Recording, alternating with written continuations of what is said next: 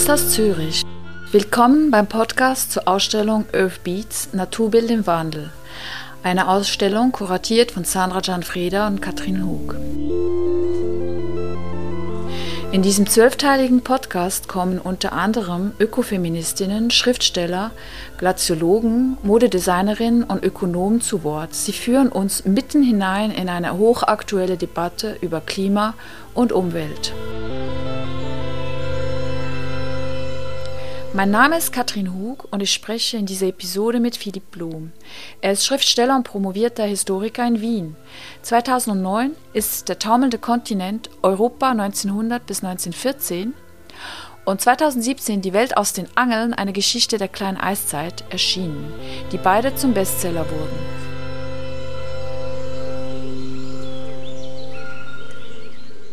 Also einsteigen möchte ich mit einer sehr persönlichen Frage und zwar Klimawandel ist ja jetzt in aller Munde und das äh, aus guten Gründen.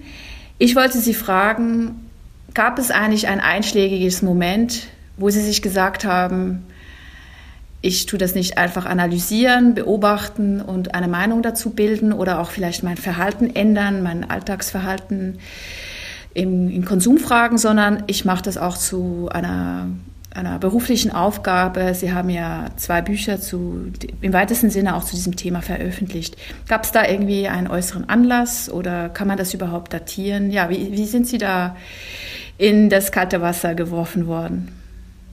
Einen äußeren Anlass dafür, dass, es, dass ich mich angefangen habe, mit diesen Fragen zu beschäftigen, hat es eigentlich nicht gegeben.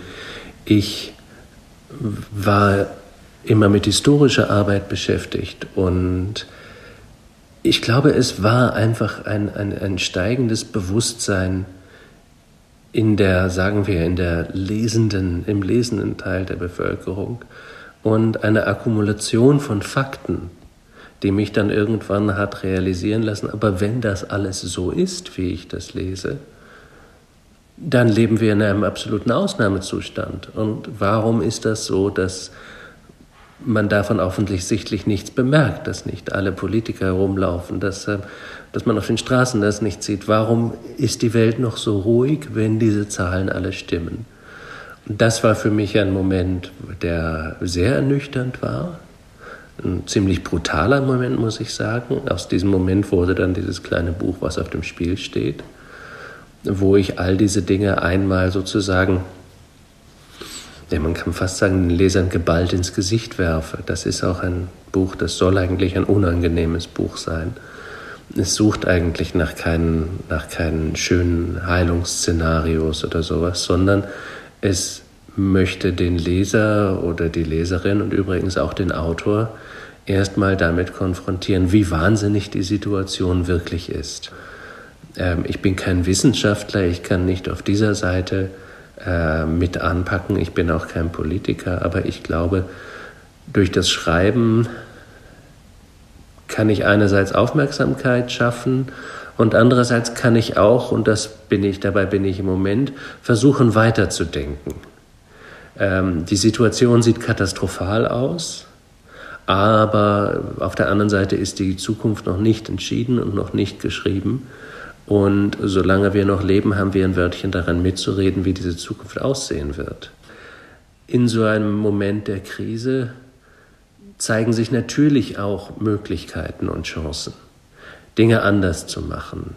Ähm, die Tatsache, dass ein System, das so gut funktioniert hat, für so lange jetzt so diskreditiert ist und eigentlich zusammenbricht, dass man sich überlegen kann, was kommt an dessen Platz, was kommt an dem Platz des Systems des ewigen kapitalistischen Wachstums und des hyperglobalisierten Wohlstands. Was wird das ersetzen? Denn wir wissen, es kann nicht mehr weitergehen, weil es uns die Lebensgrundlagen entzieht. Aber irgendwas muss ja in diesen, äh, diesen Platz einnehmen. Das heißt, da gibt es sehr spannende Fragen, nicht nur ökonomische und soziale und politische Fragen, sondern auch philosophische Fragen. Und mit denen versuche ich mich jetzt immer stärker zu beschäftigen. Ja, 2017 haben Sie ja auch noch ein anderes Buch veröffentlicht, das sehr äh, viel von sich reden gemacht hat. Ein Buch über die kleine Eiszeit und im Zuge der Ausstellungsvorbereitung zu Earth Beats bin ich eben auch mit meiner Kollegin Sandra Gianfreda auf Werke von Hendrik Haverkamp gestoßen. Und Hendrik Haverkamp ist ja ein Maler, der wiederholt mehrmals diese kleine Eiszeit dargestellt hat. Winterlandschaften mit Eisvergnügen und, und allerlei unterschiedliche Aktivitäten der Menschen damals um 1600. Und ja, ich wollte Sie fragen, was haben denn diese Bilder von Haverkamp und seinen Freunden und Bekannten damals, was haben die uns zu sagen heute über diese kleine Eiszeit? Warum spricht uns das so an? Diese Winterlandschaften, die um 1600 entstanden sind, sind sehr schön und man sind sehr anziehend. Das sind so Wimmelbilder, wo man lauter kleine Figuren sieht und schöne Winterlandschaften. Ähm, was sie einem nicht sofort erzählen, ist, dass diese, dieses Genre der Malerei völlig neu war es gab davor keine, kein Genre von Winterlandschaften. Ganz selten mal findet man Winterlandschaften, zum Beispiel in den Très Richeurs de Duc de, Duc de Berry. Da ist also diesem Stundenbuch, da sind Winterlandschaften dargestellt, weil es um die einzelnen Monate geht. Aber die Winterlandschaft ist ein neues Sujet. Und warum? Weil es so kalt wurde, dass auf einmal der Winter viel mehr Raum einnahm in der Imagination der Menschen. Und man merkt dann, sie sind so schön, weil gerade bei Averkamp und also flämischen und südniederländischen Malern, die wie er gemalt haben, kann man sehr stark sehen, diese Szene, die sich da darstellt mit allen Leuten, die auf dem Eis sind, man fragt sich dann, warum sind die denn auf dem Eis alle plötzlich in diesem Dorf? Und da ist kein besonderer kirchlicher Feiertag, keine Kermis und sonst was. Und dann sieht man, es scheint eigentlich kein, kaum jemand von ihnen kalt zu sein. Und es sind die Ärmsten und die Reichsten auf dem Eis, wie man an ihren Kleidern sieht. Und dann begreift man, es handelt sich hier eigentlich um eine, ähm, eine soziale Allegorie, dass also alle Menschen auf demselben dünnen Eis stehen.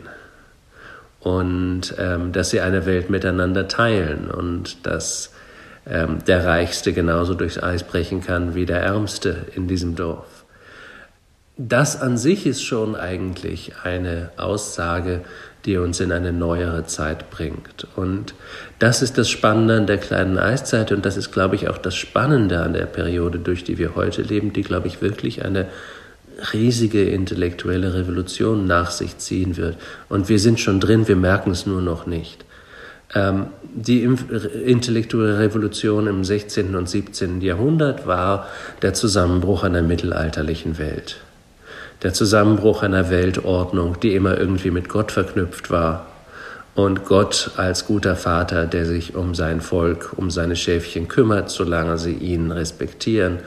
Und mit, dem, mit der Veränderung des Klimas brach diese Ordnung auseinander, weil Gott auf einmal durch die Natur den Menschen nicht mehr genug gab zum Leben und dann entstand Elend, dann entstand Hunger, dann entstand Protest, aber dann entstanden auch eben politische, philosophische Hinterfragungen dieser Ordnung. Wenn sie nicht funktioniert, was ist sie dann noch wert?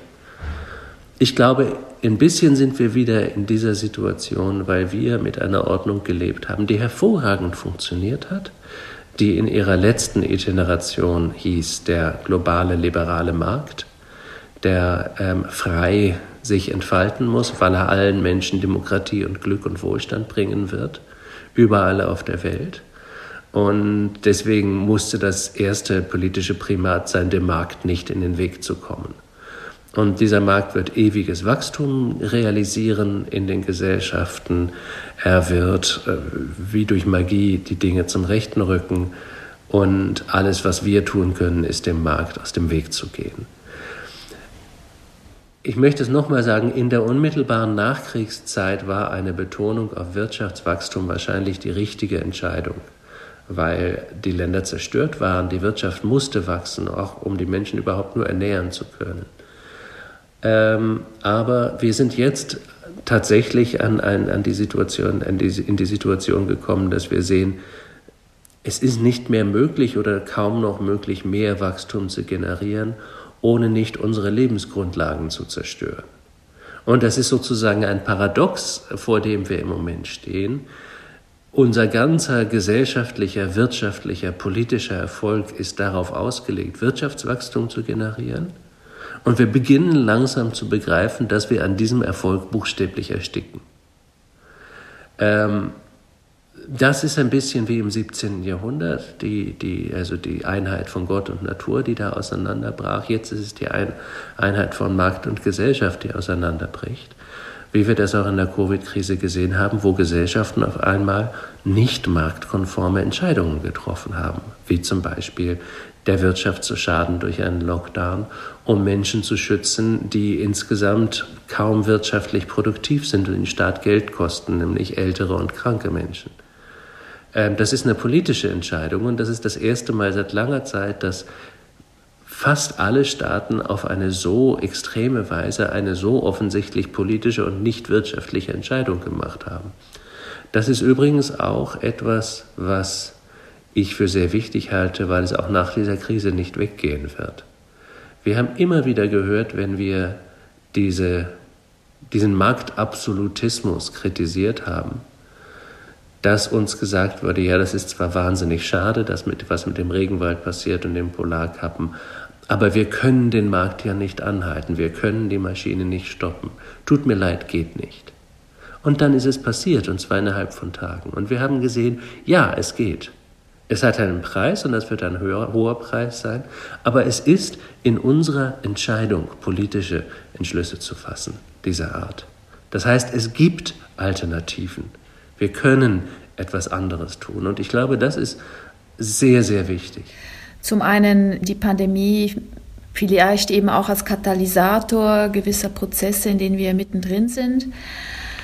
Und dann aber auch die Frage nach neuen, neuen Modellen, Gesellschaftsmodellen, die den, die Wachstumsökonomie und wie haben Sie das genannt? Ja, ich habe, glaube ich, Hyperkapitalismus gesagt, aber ja, schauen Sie, es kommt, es kommt auch im Moment sehr viel zusammen in dieser Zeit. Ich glaube, Kunst und Kultur, erstmal haben wir erlebt, dass sie nicht systemrelevant sind, dass sie nicht sofort unterstützt wurden, dass die Gesellschaften eigentlich fanden, sie können auch ganz gut ohne Konzerte und Theater. Und ich glaube, das sollte uns alle aufhorchen lassen. Wir müssen, ja, wir müssen, wir müssen begreifen, dass die klassische bürgerliche Kultur und ihre Institutionen nicht mehr im Zentrum der Gesellschaft stehen oder dass sie sich diesen Platz mühsam erkämpfen und behaupten müssen, aber dass sie nicht mehr damit rechnen können, von vornherein diese Segnungen zu empfangen, denn man kann inzwischen ein sehr gutes, sehr erfolgreiches bürgerliches Leben führen, ohne jemals ins Museum zu gehen, ohne jemals ins Theater zu gehen, ohne jemals ein Buch zu lesen. Und das war vor 50 Jahren vielleicht noch nicht so. Das, sind die, das ist die schlechte Nachricht. Und ich glaube, das hat dieser Covid sehr gut gezeigt. Also, dass ähm, Fluglinien gerettet wurden, aber keine Theater, keine, keine Musikerkarrieren, keine Schauspieler, keine Bühnenarbeiter etc. Aber gut, ähm, es gibt die, die, die gute Nachricht, die dabei besteht, wir haben was Seltsames erlebt jetzt in dieser Zeit. Nämlich was wir erlebt haben, ist die Rückkehr der Unsicherheit. Und das ist etwas, womit eigentlich alle Menschen bis vor der zweiten Hälfte des 20. Jahrhunderts gelebt haben. Die Tatsache, dass ich nicht weiß, ob ich noch äh, diese Zeit nächstes Jahr am Leben bin. Die Tatsache, dass wenn jemand auf eine große Reise aufbricht und ich ihm auf Wiedersehen sage, ich nicht weiß, ob ich ihn jemals wiedersehe. Ähm, die Nähe der Sterblichkeit, die wir aus unserer Gesellschaft so gut getilgt hatten, dass sie nur noch in Altersheimen und Krankenhäusern stattfand oder wenn irgendwann mal ein Unfall war. Die Sterblichkeit ist uns wieder ein Stück näher gekommen mit dieser Krise. Und ich glaube, das heißt auch, dass Kunst und Kultur wichtiger sind für Menschen. Denn ich glaube, man kann sehen, dass in der Zeit, in der wir so gut waren, den Tod irgendwie von uns wegzuschieben, viel Kunst zu Accessoire und Entertainment und Investment geworden ist wirklich gleichgültig geworden ist. Ähm, weil vielleicht auch das Bedürfnis gar nicht mehr an diese Werke herangetragen wurde, fundamentale Fragen zu beantworten. Diese fundamentalen Fragen sind uns jetzt alle wieder näher gerückt. Und ich kann mir auch vorstellen, dass wir wieder mehr Hunger danach haben, diese Fragen auch durch Kunst beantwortet zu finden oder zumindest eine Resonanz darauf zu finden. Hat eigentlich das 20. Jahrhundert ein Individuum hervorgebracht, das sich äh, maßgeblich durch seinen Konsum definiert. Und im Zuge dieses, dieser Klimakrise und der Anforderungen an die Zukunft wird diese Definition über das Konsumverhalten nicht mehr greifen. Noch eine große Frage. Ähm, einerseits ist es ganz natürlich, Unterscheidungen sind uns, glaube ich, stecken uns in den Knochen und Menschen wollen sich unterscheiden, aber sie wollen auch Teil einer Gemeinschaft sein. Und das Teil einer Gemeinschaft sein ist schwieriger geworden, einfach weil sich unsere traditionellen Gemeinschaften aufgelöst haben im 20. Jahrhundert. Äh, wenn Sie um 1900 geboren wären, dann hätten Sie den Namen gekriegt, der nun mal in Ihrer Familie da ist, und Sie hätten die Konfession gehabt, den man in ihrem, die man in Ihrem Dorf hat. Und Sie hätten den Beruf ausgeübt, der in Ihrer Familie nun mal ausgeübt wurde. Sie hatten nicht viele Optionen in Ihrer Identität. Das hat sich sehr stark geändert, aber damit natürlich auch der starke und selbstverständliche Rückhalt, den man in so einer Identität hatte. Das heißt, wir sind alle unsicherer geworden und wir müssen uns unsere Identitäten irgendwie zusammenstoppeln. Dafür hat diese kapitalistische Gesellschaft genialerweise erfunden, dass wir das durch Konsum machen können.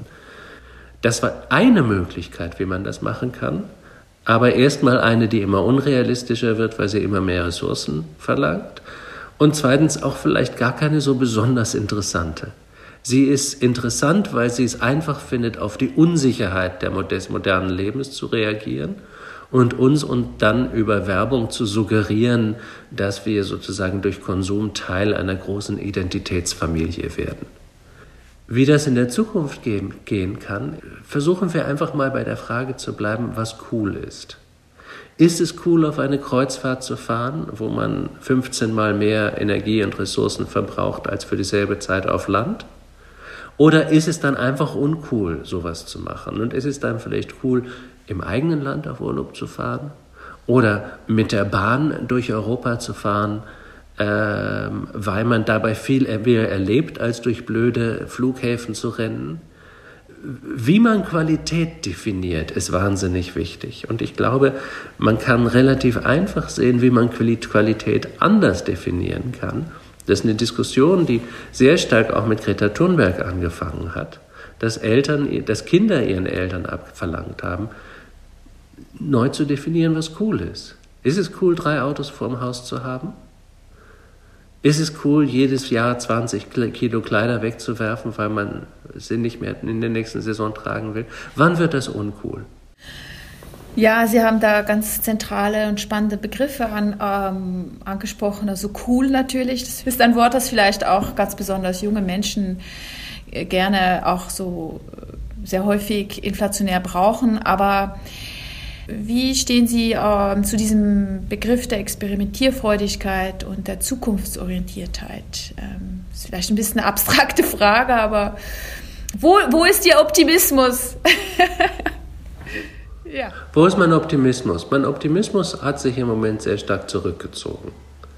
Und auf die kleinen Dinge im Leben, auf die unmittelbaren Dinge im Leben zurückzuziehen und in Freundschaften, in Partnerschaften, in Kunst, in Begegnungen was Positives zu finden, ist, glaube ich, ganz wichtig, gerade weil das generelle Bild so, so negativ scheint. Und irgendwoher muss man seine positive Energie ja bekommen. Ähm, ich bin ein großer Optimist im Konjunktiv. Es wäre so vieles möglich, wir könnten so vieles tun, nur vom Konjunktiv in den Indikativ ist es ein weiter Weg oft weil wir in Demokratien einfach genug Menschen motivieren müssen, schnell genug und einschneidend genug zu handeln. Das wird nicht nur nicht einfach sein, das wird in vielen Gesellschaften nicht möglich sein.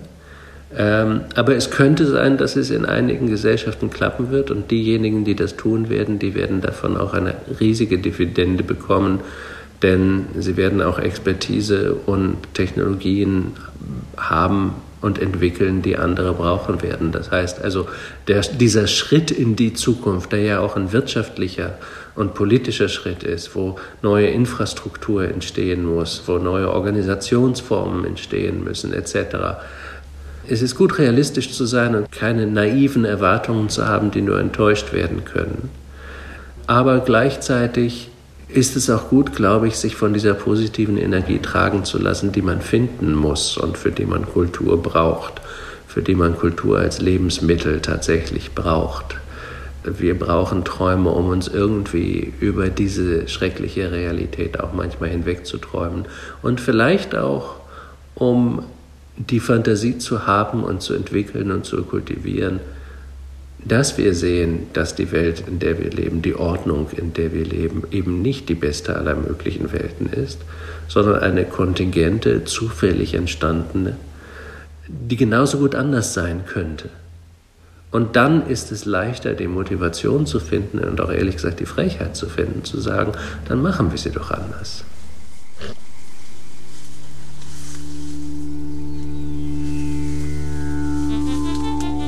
Herausgeber Zürcher Kunstgesellschaft Kunst aus Zürich, Idee und Konzeption Sandra Gianfrieda und Katrin Hug, Redaktion und Produktion Christoph Keller Podcast Lab, Produktion der Jingles Markus Meder. Dieser Podcast ist zu hören auf Apple Podcasts, Spotify, Deezer und Audible. Dank an Rhiannon Ash, Esther Braun und Sarah Carla Nancy.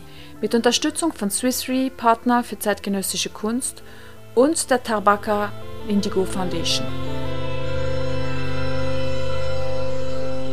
In dieser Episode hat der Künstler Markus Mäder Geräusche und ferne Rufe von Rehen in einem südbayerischen Wald aufgenommen.